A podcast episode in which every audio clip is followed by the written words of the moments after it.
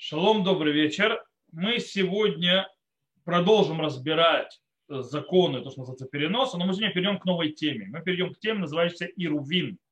Ирувин, что такое Иру, мы сейчас разберемся, э, скажем так, для тех, кто в Израиле, все хорошо и мало нужно понимать в этой теме по причине того, что за них главный равенат Израиля все это делает. Ну, кроме тех случаев, если, допустим, захотят в лесу лагерь устроить, и тогда им нужно понимать, как это делать, Э, или хотя бы разбираться, как это работает. За границей это более важно, потому что за границей это нету. Э, но как бы закон более, скажем так, для того, кто может это сделать, закон Ирувин, но стоит его понимать. Мы давайте разберем, сначала немножко повторим то, что мы учили, и начнем двигаться. Э, сегодня в основном разберем, как строить Ирув, то есть как делать Ирув, что кошерно на Ирув, и мы разберем, что это. Мы учили, что человеку запрещено переносить предметы в шаббат э, внутри общего владения Рушута Рабим а дальше, чем на 4 амы, то есть на 4 локтя. Или переносить с общего, э, частного э, владения в общее владение, или наоборот, то есть Решут Арабим и Решут Ахид, или наоборот, Решут Ахид на Решут Арабим. То есть это запрет. Мы можем сделать одну интересную вещь. Мы можем с помощью Ирува, что такое Ирув, мы сейчас все поймем внутри изучения, это непереводимо на, на русский, у Ирува русского аналога просто не существует, потому что галактическое понятие. Так вот, э, можно с помощью Ирува исправить общее владение, то есть взять и превратить общее владение Решута Рабим в состояние, что он станет Решута Яхид, он станет частным владением. То есть с помощью этого действия Ирува э, мы э, превращаем одно в другое, общее в частное, и таким образом разрешаем перенос вещей, предметов э, внутри этого пространства без всяких ограничений. Э, и так уже можно будет вносить вещи из, из домов во дворы, из дворов в дома, заносить на улицу и так далее, и так далее. То есть, в принципе, все те законы, которые мы учили до, до этого по поводу запрета выносов, что можно носить, как можно носить, станут здесь нерелевантными. Итак, чтобы сделать ируф, что нужно? Нужно две вещи. Э, в принципе, Ируф составляет две, два аспекта. Первый аспект связан с самой территорией, на которой мы хотим переносить и так далее. А второй аспект связан с людьми, скажем так, живущими на этой территории. Э, дело в том, что что мы должны сделать? Мы должны территорию, на которую мы хотим переносить, скажем так, обнести э, вокруг забором для того, чтобы превратить его в одно целое одно целое, называющее решута яхид, то есть да, одно частное владение, а, а, которое э, обнесено забором. Э, но дело в том, что этого забора недостаточно, чтобы обнести вокруг, чтобы превратить это, э, все это общее в частное, и чтобы мы могли переносить. Нужно также сделать, скажем так, шутафу, то есть как бы участие людей, чтобы они стали, скажем так, шутафим, чтобы они стали совладельцами всего этого общего владения как можно сделать всех живущих в этом, э, в этом э, на этой территории огражденной в, э, соучастниками и совладельцами этой территории, нам Хазаль постановили с помощью двух, то есть то, что называется, еды количеством на две трапезы.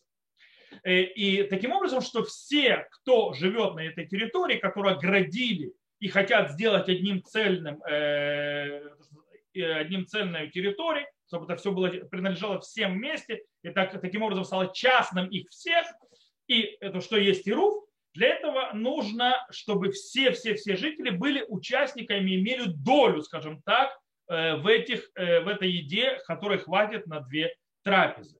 И так, более того, что каждый из них может прийти и имеет право и прийти, взять и съесть эту еду, которую оставили. Так вот, вот на эту общую еду она называется ируф. То есть э, она ирув от слова лярбев, то есть да, лярев, то есть да, смешать, сделать общим, то есть да, как бы замешать одно целое, сделать. То есть, в принципе, у нас ограждение, и э, люди внутри этого ограждения э, э становятся соучастниками, совладельцами еды, которая принадлежит всем, и все могут ее съесть. Таким образом, вся, вся, вся эта территория становится одним большим частным владением, в котором можно переносить куда хочешь, откуда хочешь, и нет никакой проблемы. Это и есть Ирув. Э, И мы сегодня будем разбирать первую часть аспекта, мы будем разбирать вопрос обнесения территории ограждением, что кошерно, что не кошерно, как кошерно. На следующем уроке с Божьей помощью мы начнем разбирать вопросы самого Ирува, связанные с едой. То есть, да, что, какая еда, как то есть, э, делается участие и, и как становится совладельцем этой еды, какое количество еды надо, где ее надо класть и так далее. И так далее. Но сегодня будем заниматься, что кошерно и как кошерно э, сделать вот это вот ограждение общей территории, чтобы она стала общей. Э, напомню, что мы уже учили, что для того, чтобы оградить то, что называется общую территорию, называемую Райшут Арабим, которая по закону Тора Райшут Арабим, то есть то, что мы учили, помните, что нужно там 600 тысяч человек, чтобы ходили каждый день, не нужно 600 тысяч человек, чтобы ходили каждый день. В любом случае, то, что обозначается Решут Арабим и Деурайта, там нам обязательно нужен забор и ворота, то есть и ворота, через которые проходят и выходят люди, эти ворота должны закрываться на ночь. То есть если они ставят закрытые ворота на ночь, то это ограждение делает территорию общей. Понятно, что нужно еще сделать этот так называемый ирув с помощью еды, но это ограждение достаточно хорошо. Если же нету такого забора и ворот, закрывающих на ночь, то это ограждение не имеет никакой силы, никому беда уже не поможет. То есть это не будет общей территорией. С другой стороны, в Кармелит, то, что мы учили Кармелит, то, что называется общая территория по закону мудрецов, э, там не нужен, скажем так, настоящий забор. Там достаточно сделать то, что мы уже упоминали, цурат апетах, то, что называется видимость дверного проема. То есть если есть, э, скажем так, силуэт проема, этого достаточно, чтобы определить э, место, запомнить это понятие цурат апетах мы начнем разбирать, как это выглядит. Достаточно вот эти вот сурот апетов, то есть вот такие вот ограждения в виде вот таких вот как очертания дверного проема, сурот апетах для того, чтобы считать, что место ограждено, и это считается стенами. И, э, но это помогает только для кармелит. Кармелит, мы сказали, это то, что в принципе по законам Торы не является э, общей территорией, то есть не запрещено Тора, но мудрецы сделали этому статус общей территории, в принципе, как мы сказали, в наше время это все наши города, все наши улицы и так далее попадают под это значение. По большинству мнений галактических авторитетов. Окей. Э, дело в том, что что такое цурата петах? Базисная, э, скажем так, вид дверного проема выглядит так. Есть у него э, то, что называется мезузот. Мезузот это как бы дверного проема эти стены, как это называется, притолок это на, на потолку, а как, я не помню, как называются сами вот эти вот боковые стены.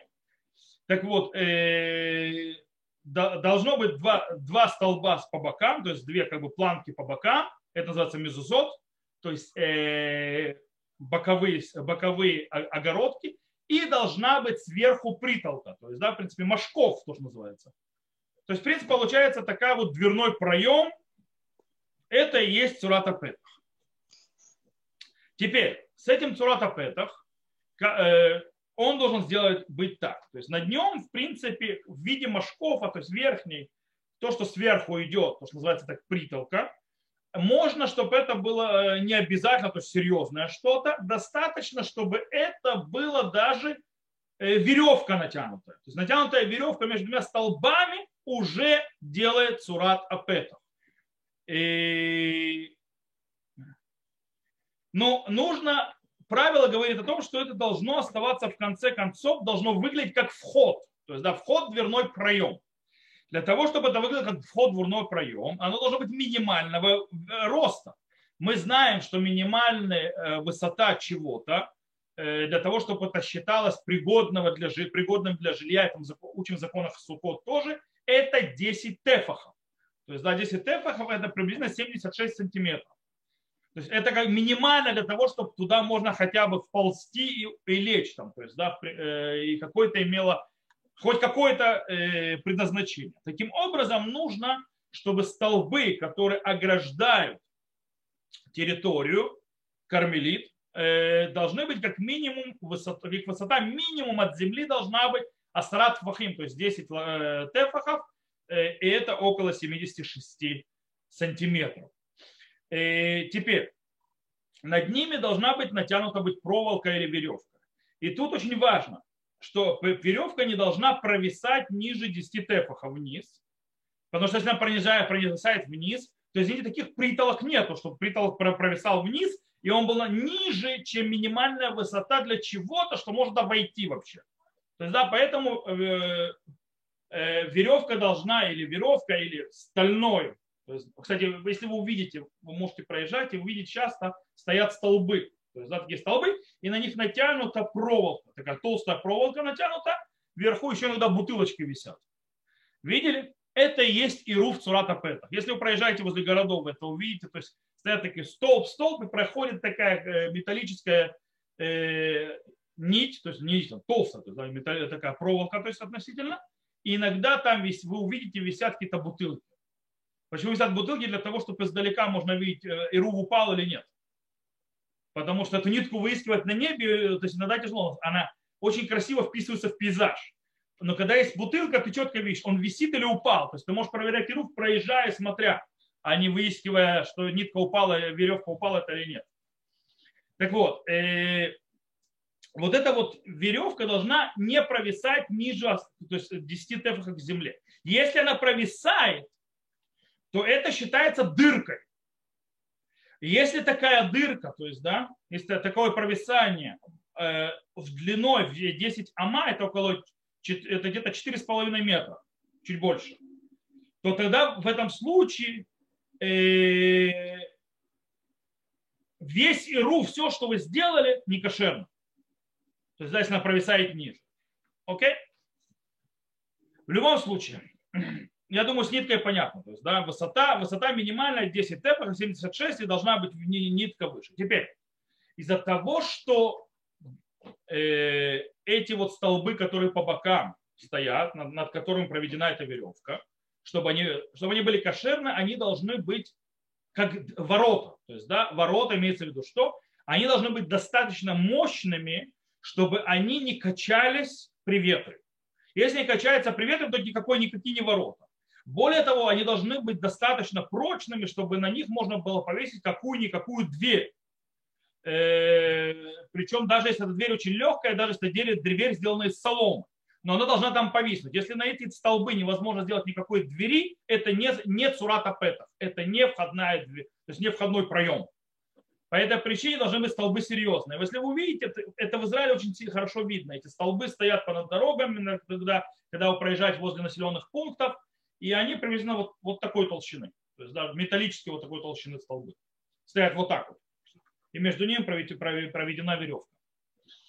Окей. Э, теперь. Еще один аспект, то есть вот эти вот столбы, которые используют для Турата Пета, чтобы сделать руф, чтобы сделать, обнесить территорию кармелит, сделать общей территории, они должны выглядеть как столбы. Поэтому, например, невозможно использовать стену или то есть или стену, или какую-нибудь э, отстройку и так далее в виде цурата петах. Не должен быть стол. Единственное, что если идет какая-то стена, то есть забор какой-нибудь, и от него дальше идет э, веревка, то так и, и закрывается, это видно как цурата петах, то есть это выглядит как будто это э, проем двери, то есть там потом столб стоит. Тогда край стены можно определить как столб. Но если мы используем саму стену, то есть, да, как цурата петах, то это не считается стена. И цурата петах это не проем дверной, это не кошерно. Так сказано, так говорят Пускин, так пишет Маген Авраам и так далее. Э, теперь, сколько, какое расстояние должно быть между одним столбом и другим столбом? То есть, да, чтобы это считалось э, нормально. По, по мнению большинства логических авторитетов, неважно, это может быть огромное расстояние, э, даже то, что называется, даже э, полкилометра спокойно. Кстати, хотя есть те, которые говорят, то есть есть пуским, которые говорят, что нужно видеть столб второй. Если столб второй уже не видишь, то проблема. Да, нужно, чтобы дверной проем хотя бы увидеть, да, чтобы он находился. Неважно, какое расстояние между ними, но главное, чтобы ты мог одним взглядом захватить оба столба. Правда, Рамбам говорит, ничего подобного. Э, нужно Э, чтобы между одним столбом и другим было не больше 10 ама, то есть не больше 4 э, метров 56 сантиметров. Иначе это считается уже не цурата петах, это уже не, э, скажем так, вид проема двери, а это уже дыра. И если это дыра, то, естественно, эта дыра невозможно пользоваться ею для того, чтобы э, э, использовать ее как ируф. На Аллаху по-настоящему, что мы делаем, то есть на практике, если, конечно, можно устражить как рамбом и использовать именно силы, чтобы столбики стояли частоколом таким, так часто, то есть чтобы у них меньше было расстояние, чем 4 метра 56 сантиметров, шикарно. Проблема в том, что большая часть городов населенных пунктов обнести такими вот столбиками так часто стоящими очень непросто. По этой причине полагаются на практике на большую часть галактических авторитетов, что столбики могут стоять и на дальнем более расстоянии, и между ними протянутая веревка. Окей, со столбиками разобрались. То есть столбики должны быть крепкие, столбики должны быть так, чтобы э, на них можно было дверь повесить хоть какую-никакую. Они должны выглядеть столбиками, то есть, да, то боковые э, косяки, о, косяк, то есть боковые косяки дверного проема. Вот, э, они должны быть четкие, они должны быть на расстоянии так, чтобы хотя бы было видно. Теперь давайте перейдем к, шер, к самой веревке, которую вешают сверху, и как она должна располагаться. Э, во-первых, это веревка, нитка, обычно это металлический такой хороший, то есть такая проволока, такая серьезная, толстая, чтобы не порвалась. Э, она должна хорошо-хорошо быть прикреплена, чтобы ее не снесло ветром. Да? Представьте, если вы каждый раз будете сносить ветром, то вы не напасетесь ремонтировать иру. Хотя, в принципе, я вам скажу из опыта. Я в свое время э, был ответственным за Иру Валуншвута, там, где я жил и так далее, подрабатывал, когда в Миши учился. И нужно было проверять Иру в четверг, посмотреть, ничего бы не оборвалось, если оборвалось, чтобы успели починить, и перед шаббатом. Что он еще целый, там ничего проблем нет. Там была глобально ничего ему не происходило с этими РУМ, он стоял и стоял. Э, правда, проблема в том, что иногда джипы военные проезжали и своими антеннами в одном месте срывали и руф. Э, Причем мы несколько раз подавали все выше и выше и руф, чтобы они не срывали, и они умудрялись как-то выше и выше поднимать антенну. Такое ощущение, потому что они постоянно умудрялись его сорвать. Вот. И, так что в любом случае э, нужно было проверять, чтобы не сорвало, не оборвало, и должен быть крепко, и он должен хорошо держаться изначально э, нужно натянуть его так, чтобы его вообще не, чтобы эта э, проволока она не двигалась, чтобы она стояла, чтобы ветер вообще не двигал. И тем более, чтобы она не провисала, то есть не понимала живот, то есть она не провисала вниз. Ну, хорошо висела, так натянута. Э, тем более, чтобы она не провисала ниже, чем э, столбы. То есть, да, она должна быть над столбами. Э, но по постфактум, то есть, да, даже если это э, нитка качается, то есть веревка это качается, то есть проволока это качается, или чуть-чуть провисает, не ниже, естественно, то есть 10 ама, то есть от земли, это слишком низко уже мы сказали, то это еще кошерно. Э, и очень важный факт, очень важный то есть э, аспект, который стоит у этого Ирува, и это чтобы, так как у нас мы сказали, этот, эта проволока, она является притолкой, то она должна находиться ровно над э, столбами, не сбоку, а над, поверху идти. Поверху столба, над столбом, иначе, извините меня, нет дверных проемов, в которых притолка сбоку. Это даже не преддверной проем. У дверного проема притолка над э, косяками, а не сбоку от них. По этой причине это очень важно. Если это сбоку, то уже и рувни кошерен. Поэтому, вы, кстати, увидите, что эти столбы заканчиваются тем, что у них вот такой вот раскол наверху, и между ними нитка, эта веревка проходит. Чтобы... Зачем такой раскол стоит? Она там завязана. Это для того, чтобы ветром ее не сдвигало в боки столбов, чтобы она оставалась постоянно над столбом. Там такой вот V есть, на котором сидит э, эта проволока, то есть веревка, такая, железный такой пруд. Окей. Э, тут, кстати, очень интересный момент даже если то, что это веревки или проволоки и далее висят очень высоко, а столб намного ниже и не дотрагивается до, до, этого, до этой веревки вверху, то если веревка находится над столбом, это кошерно. Неважно, сколько, какое расстояние между ним, до, между столбом окончания его до самой веревки вверху. Это релевантно как, по поводу, когда мы используем в Ируве э, столбы с электропроводами.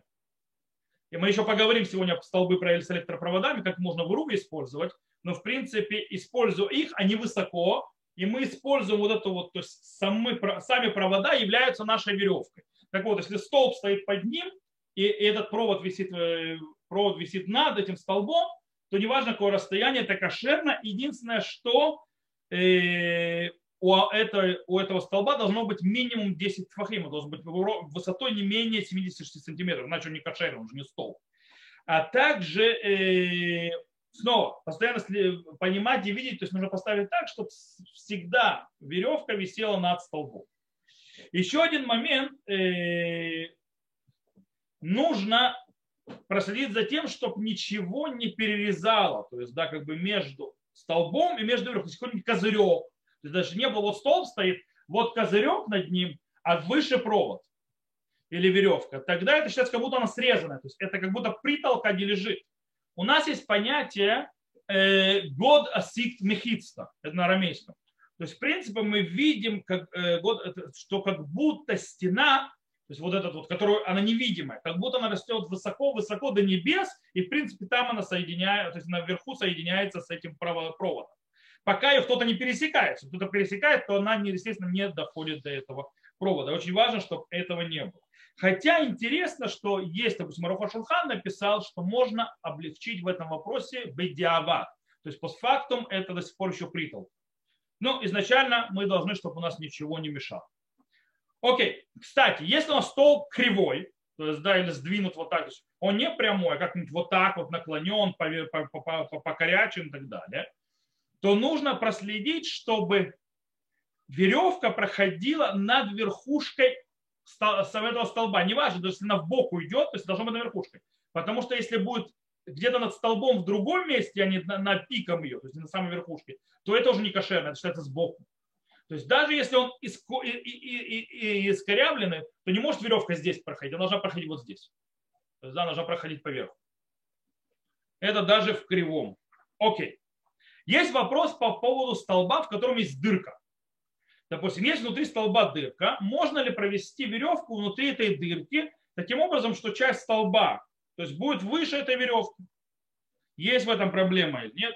абсолютно, э, число, то есть абсолютно большинство галактических авторитетов считают, что нет какой проблемы. То есть, да, э, если есть стол, то есть, да, и в нем есть дырка, и веревка проходит в этой дырке, через эту дырку проходит, то это считается, как будто оно лежит сверху, а не сбоку, даже несмотря на то, что стол продолжает идти вверх.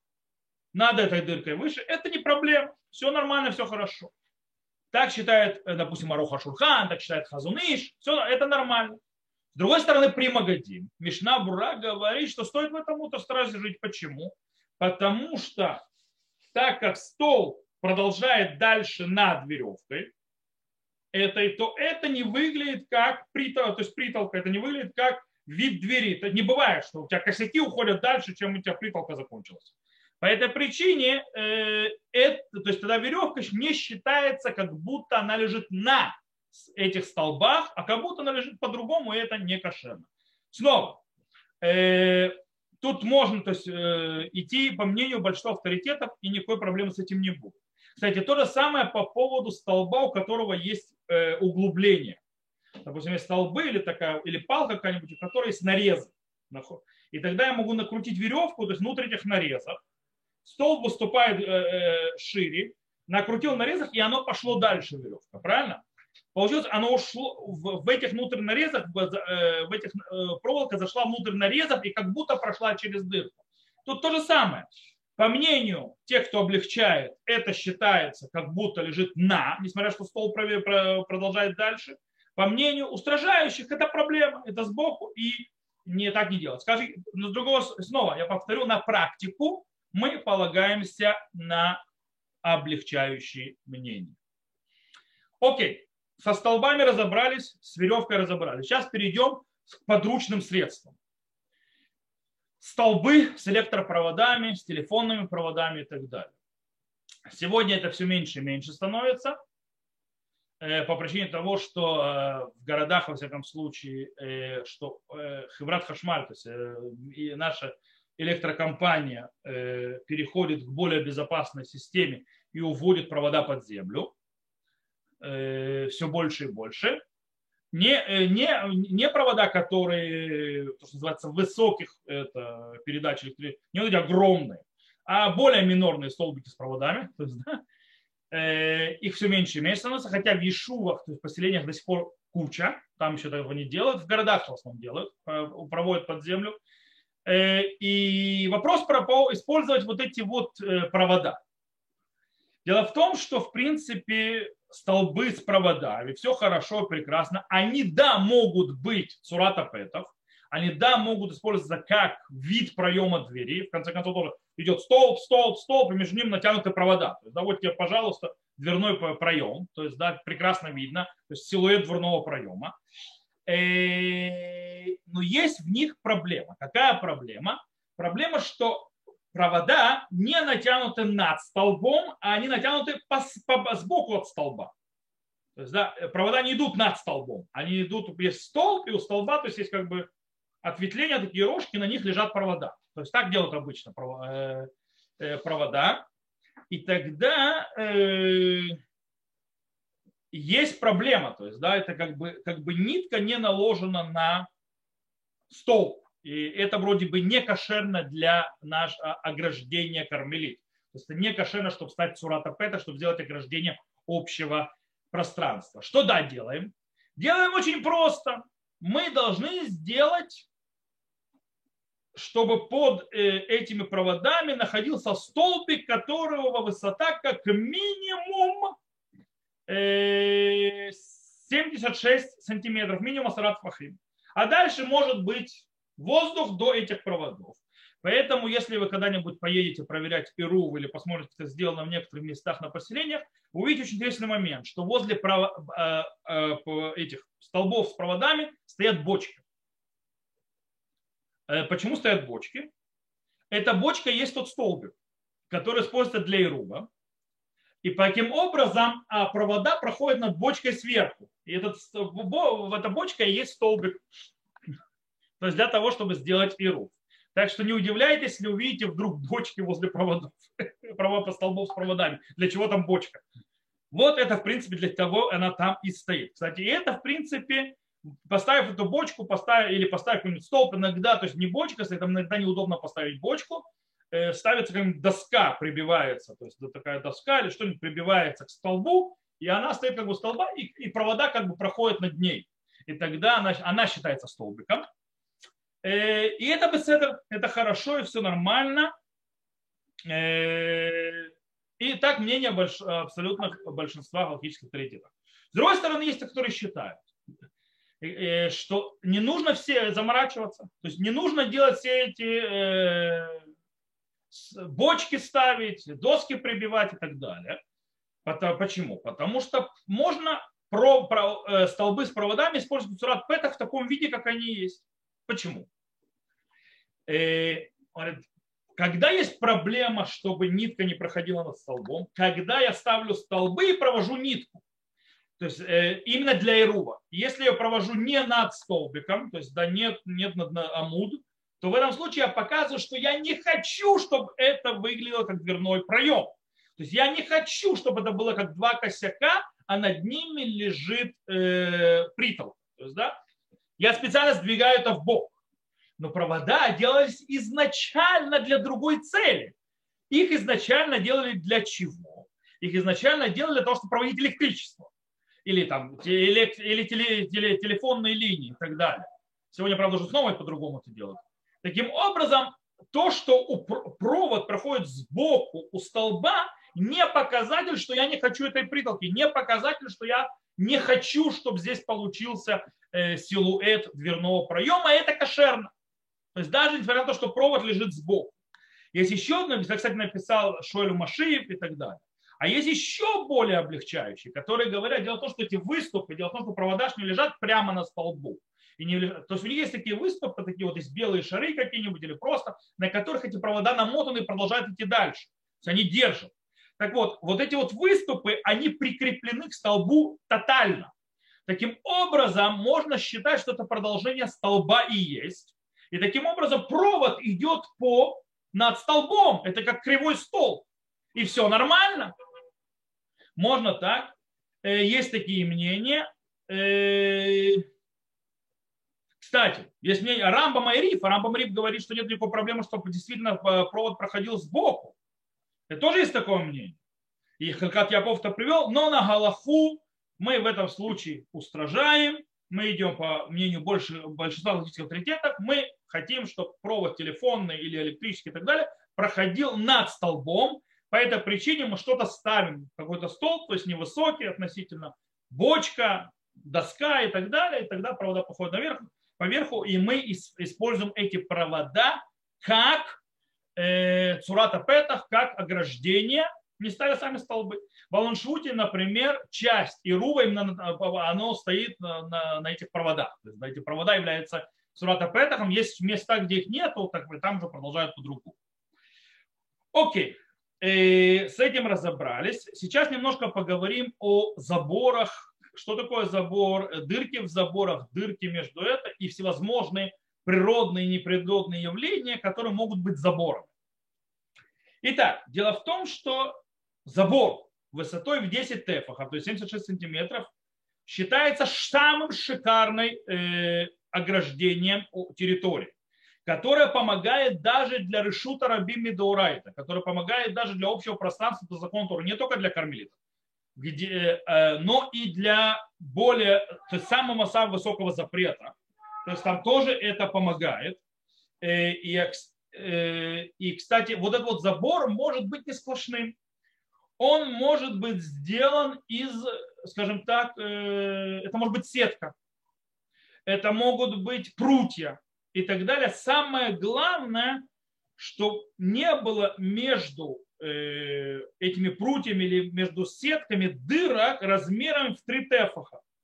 Что такое 3 тефаха? 3 тефаха 20 с лишним сантиметров. То есть, да, короче, если таких дырок нету, то это забор шикарный, как будто сплошняком идет. То есть, допустим, обыкновенный э, забор с сеткой, он вполне подходит быть ограждением. Теперь, э, и это помогает Решута Раби. Теперь, когда у нас есть дырки в заборе, что такое дырки в заборе? Например, в заборе или в цуратапетах, то есть, да, вот эти вот э, так называемые подобия дверных проемов, столбы наши с веревками, э, когда они окружают, то есть а, обводят всю территорию, в которой мы хотим сделать частным владением, то есть для Ируба, э, то даже если там есть пробоины, пока эти пробоины не шире 10 локтей, что такое 10 локтей, мы сказали 4 метра 56 сантиметров приблизительно, то если эти э, пробоины не шире, а также э, нет то есть, есть, даже если это не одна пробоина, а много пробоин, пока они меньше этой ширины, то есть длины, эти пробоины, и э, пробоина является меньшинством охвата забора с каждой его стороны, то там, с востока, запада или с юга, то тогда и рув остается кошерным, несмотря на пробоины. Кстати, есть мнение, которое, то говорит, что не надо, чтобы э, большинство закрытого было то есть большинство было закрыто больше, чем дырки, чтобы это было с одной стороны. Достаточно, что по всем, даже с одной стороны, дырок больше, чем закрытого. Но в общем оцеплении этого забора или цурота петов, э, в конце концов, большинство закрыто, а не дыряво, то тогда это кошерно. Но снова, то есть лучше прийти по каждой стороне, Мишна Бура устражается этим. В любом случае, если же у нас есть дырок даже если они меньше длины, чем 10 локтей, но их больше, чем мест закрытых, это уже не кошерный руф. То есть он дырявый. Или даже у нас есть в одном месте дыра шире 10 локтей, он уже, то есть весь забор становится некошерным. Я помню, когда мы были в лагере на Украине, и там был такой пансионат, в котором и мы перед шабатом пошли лазить, там есть забор. И мы пошли этот забор просматривать на всей территории. То есть, да, можно ли сделать из него и руф, или невозможно сделать из него и руф. Мы облазили, мы нашли, везде он был, кроме одного места. Там была дыра.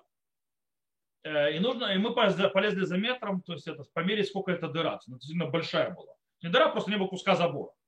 Э, в конце оказалось, что эта дыра 4, была 4 метра и 20 сантиметров. Почти, да, то есть это, это и рувом стало но это было очень, он, есть, на вид уже было очень погранично, то есть, да, чтобы нас запороть все. Вот. Э, нет, тогда мы просто сделаем, поставили бы столбик и навязали веревку, но в принципе э, мы спаслись без этого.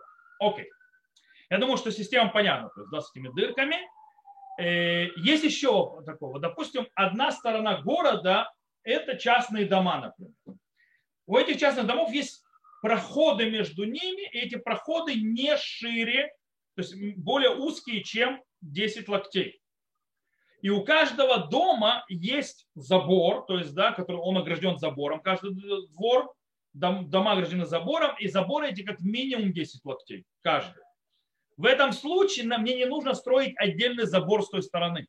Или не нужно делать отдельный цуротопетах, потому что считается, что вот это вот их забор, несмотря на то, что у них есть дырки, проходы, но они меньше 10 локтей, то в этом случае это считается сплошной стеной, и мы можем использовать даже для решута Рабим Даурайта. Если это, то есть если такую, такую стену, стену. Есть еще одно использование, кстати, в Алношвуте мы да, использовать террасы. Знаете, что такое террасы? Э, террасы, кто был иудейские горы, и, по-моему, в Крыму тоже такого можно увидеть, э, в горной местности э, делают поля и огороды так, чтобы вода не сливалась, то есть, да, чтобы не было под наклоном, и делают, чтобы она была прямая, то есть э, поле. Чтобы поле было прямое на горе, что нужно сделать? Нужно камнями подстроить то, что называется террасу, которая держит э, поле снизу. Это получается такие, как э, лестница. Тот, кто ездил в Иерусалимские горы и так далее, видел эти террасы. Э, я думаю, что в Крыму, по-моему, тоже такие террасы есть, виноградные. Вот. Так вот, если есть такие террасы, например, то есть если э, у город, например, город или место, то есть где живут, обнесен, скажем так, такими вот э, полями или садами, у которых есть террасы, вот эти вот ступеньки, то если высота такой террасы 10 тефахов, то есть как минимум, то есть имеется в виду 76 сантиметров как минимум, то тогда эта терраса сама по себе является стенкой. То есть, э, несмотря на то, что поле идет вот так, и оно обрывается вниз, то а это все равно стена. И в этом месте не нужно делать какую-то другую стену. Например, я в Алоншвуте, когда мне показывали первый раз Ирув наш, то есть, да, возле Алоншвута, как он выглядит, я там шел, иду, иду, Ирув, оп, закончился. Говорю, а здесь дыра. Он говорит, о, все, кто не знает это место, ошибаются, что здесь дыра. Здесь дыры нет. По-настоящему там есть э, и, э, там есть терраса. Но есть там и оптический обман. У тебя такое ощущение, что террасы нет. То есть, если ты стоишь нормально на этом поле, ты видишь, как будто дальше продолжает гора. И вдруг нету забора, то есть нету э, нитки. Оказывается, чтобы увидеть эту террасу, нужно встать на ее коне и опустить голову вниз. И тогда ты видишь, что это вот так вот резкий обрыв вниз. Э, есть терраса. Вот там эта терраса была, и в принципе она используется. Ее, там забор не нужен, там ограждение не нужно. Есть еще одно, один момент. Если, например, часть города или сторона города находится, или место поселения находится в месте, э, стоит, скажем так, на склоне горы, вниз идет склон горы, и он нас крутой, э, и он достаточно крутой. Что такое достаточно крутой? Что в, в длину э, в 4 локтя, то есть, да, то есть длину 4 локтя э, в течение этой длины, то есть это приблизительно метр 82 сантиметра, он спускается на 76 сантиметров вниз. То есть это крутость угла его спуска. В этом случае это спускается так, называется телемитлакет. То есть в длине 4 э, локтя происходит э, крутизна так, что спускается высота на, или поднимается высота на 10 тефахов, то есть на 76 сантиметров. Ну, приблизительно вот так, вот где-то вот так вот, то есть склон. В этом случае этот склон считается тоже стеной, и там тоже не нужен забор или ограждение. Если так, допустим, целость, снова в Лоншуте тоже есть несколько мест, мест таких, как Талемет Лакет. И тоже там не нужно было ставить ни забор, ни цурата петах и так далее. То есть на это полагается достаточно природная вещь. И это тоже беседер гамур. То есть, да, это можно использовать как стену. И что еще осталось? Еще один момент – врата. То есть многие, тот, кто когда-нибудь ездил в Израиле, всякие мушавы, всякие поселения, то есть забор вокруг, и есть дорога, и на дороге стоят ворота. То есть, да, ворота эти – это дыра э, в ограждении. Дело в том, что эта дыра, если она шире 10 локтей, а она шире 10 локтей, потому что там шире, чем 4 метра 56 сантиметров, то тут может быть проблема. Если эти ворота закрываются каждую ночь наглухо на ночь, а обычно даже в, э, э, в Мушавах, то есть да, в поселениях, вот, даже здесь в районе Шарона, Гуждана, тоже есть такие ворота, их да, закрывают на ночь. Если ты хочешь выехать, должен позвонить это, охране, они тебя откроют. Э, тем более там, где на Иудеи Самарии эти ворота закрываются.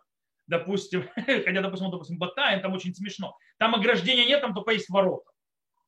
То есть на дороге стоят ворота, а вокруг ограждения нет. Вот. Там, у них там и руф цурата петах, потому что у них нет забора. Так вот, если эти ворота на ночь не закрываются, это то, что мы учили в Шурханухе в Гмаре. То есть, да, забор и врата, закрывающиеся на ночь, да, они достаточно кошерные, чтобы разрешить переносить вещи даже в Решут Арабим, если мы делаем ируф с этой едой, которую будем учить на следующем уроке. Если же эти ворота никогда не закрываются, или вместо ворот там стоит железный шлагбаум, то это дыра. Это дырка, и она делает некошерным весь наш забор и весь наш сурат Потому что достаточно здоровая. Как решить эту проблему? Очень просто нужно с двух сторон от ворот, то есть да, поставить столбы и сверху провери, провести над ними веревочку. Но тут нужно быть умным, провести его высоко. Иначе въезжающие автобусы или еще чего-нибудь просто будут срывать вам постоянно.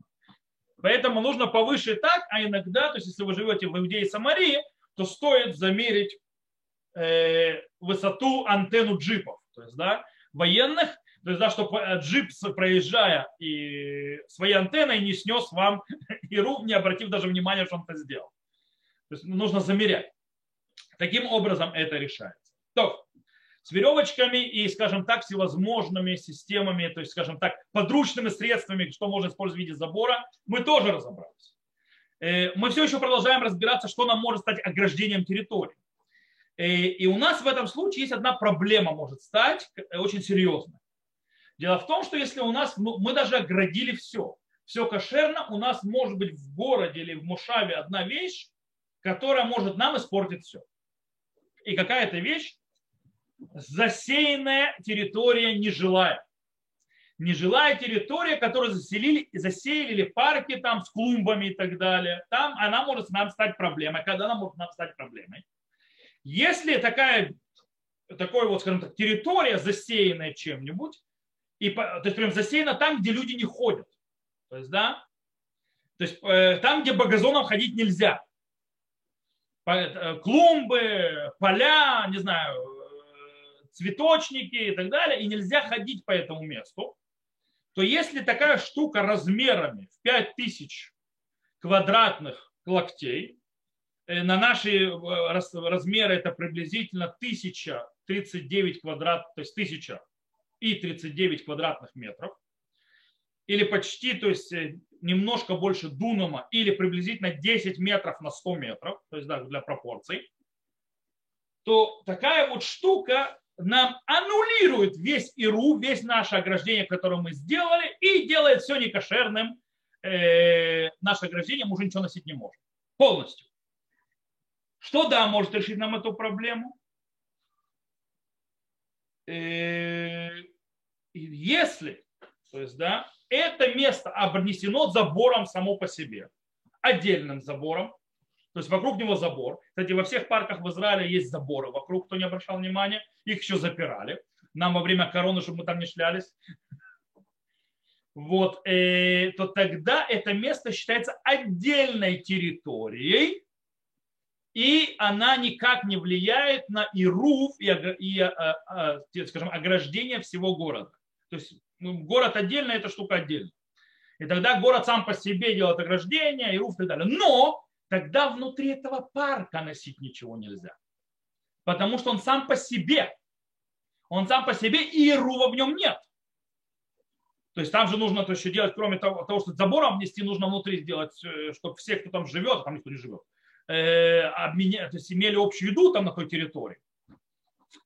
Но это все так, если размер этого места больше бейцаатай, мы сказали 5000 квадратных э, локтей или чуть-чуть больше дунама, то есть или как минимум 10 метров на 100 метров.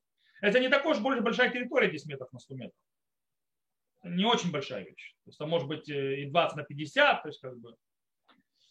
Вот. Э, но если есть в этом месте дорожки между засеянной территорией, то тогда эти дорожки, там люди могут ходить по этим дорожкам, то тогда эта засеянная территория начинает делиться на маленькие куски.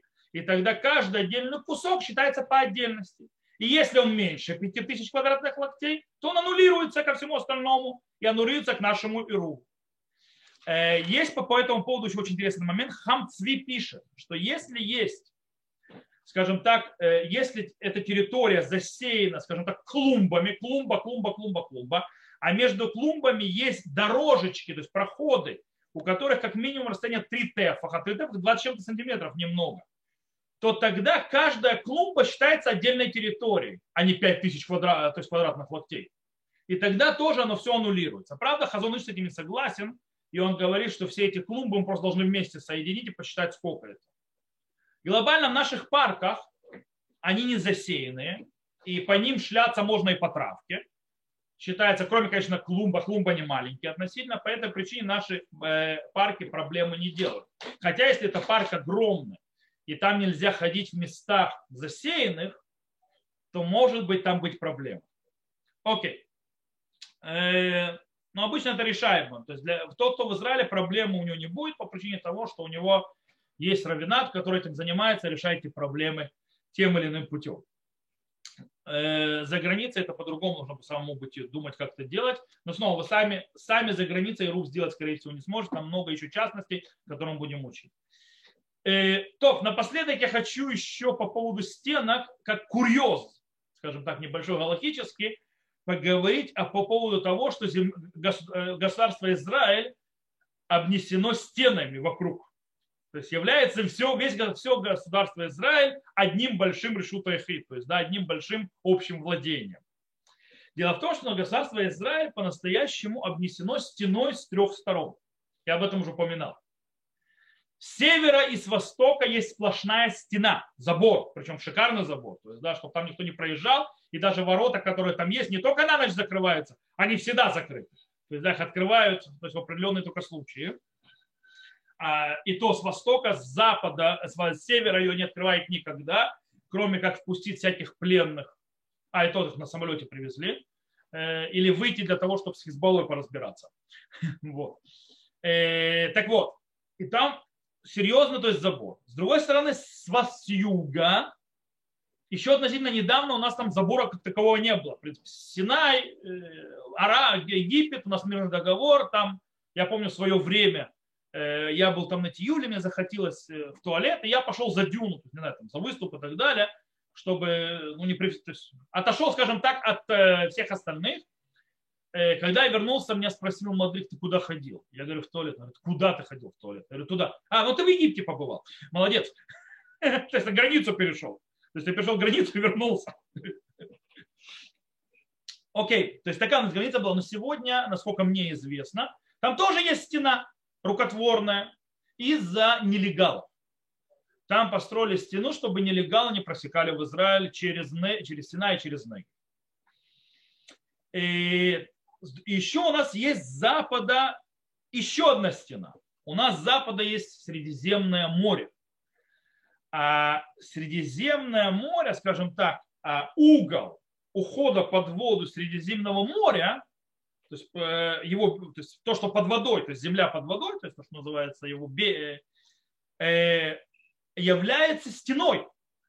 по мнению Рамбама, Шурханаруха и так далее. То есть, в принципе, вырастает с запада все ограждено целой стеной. Из-за того, снова, за наклона э, бери, бери, бери, глубину уходящего воды, то есть э, прибрежной. И, и получается, что земля Израиля ограждена заборами и стенами. И вроде бы получается, что вся земля Израиля является решута яхид, один большой один большой частная территория, и можно сказать, что весь запрет переноса внутри земли Израиля будет только запретом мудрецов и никогда не будет законом Торы. С другой стороны, мы можем задаться вопросом, который поднимается в море Верувин, э, что почему земля Израиля не может быть цельным, одним целым, скажем так, э, решута яхид. То есть, да, почему? Потому что вся, весь, вся, вся суша в мире она обтекает океаном. То есть, да? И так она вся обтекает океаном, получается, везде есть забор. Во всем мире есть стена, так или иначе. То есть вся суша она ограничена океаном. Таким образом, Решута Рабим Медурайда, то есть общего территории с точки зрения Торы, быть нигде не может, потому что везде есть стены из-за этих, а из-за океана. Э, и тогда понятно, что с точки зрения Торы эти стены, так называемые, аннулируются, в них нет никакого смысла. Теперь вопрос, почему? Ритва объясняет, почему они аннулируются. Потому что они, а, они обхватывают слишком большую территорию. То есть, да, в такой огромной территории, почему аннулируются? Потому что захватывают слишком большую территорию, и, и человек, стоящий внутри этой территории, то, что называется, не видит себя окруженным забором. О, э, Таким, и так написал сказал Рам. Таким образом, сколько это расстояние видит забор, то есть, да, чтобы окружен себя забором. То есть, насколько далеко должен быть забор от тебя, чтобы это считал, что ты его еще видишь. Э, Хаядам написали, что это 16 миль. 16 миль, 4, э, э, в принципе, одна миля – это 18 минут ходьбы. Окей? Вот посчитайте, что такое 16 миль. Далеко. Окей? Но не так, чтобы до, до, до следующего берега океана. Таким образом, так объясняет Ритва. Тосфот объясняет немножко по-другому. Он говорит очень интересную вещь. Природные э, ограждения аннулируются, когда внутри есть толпы народа. То есть толпы народа аннулируют природные стены. Теперь, если есть рукотворные стены, то тогда толпы народа их не аннулируют, неважно на каком они расстоянии находятся. И по этому поводу Нишмат Адам объясняет так. Если есть одна рукотворная стена и три, то есть не одна, то есть не рукотворная, а одна стена сделана, то есть называется небесами, то есть от природы, и три стены сделаны человеком, то неважно, какое среди них, между ними расстояние, то толпа народа, то есть, которая находится в этой территории огражденной, не аннулирует эти стены.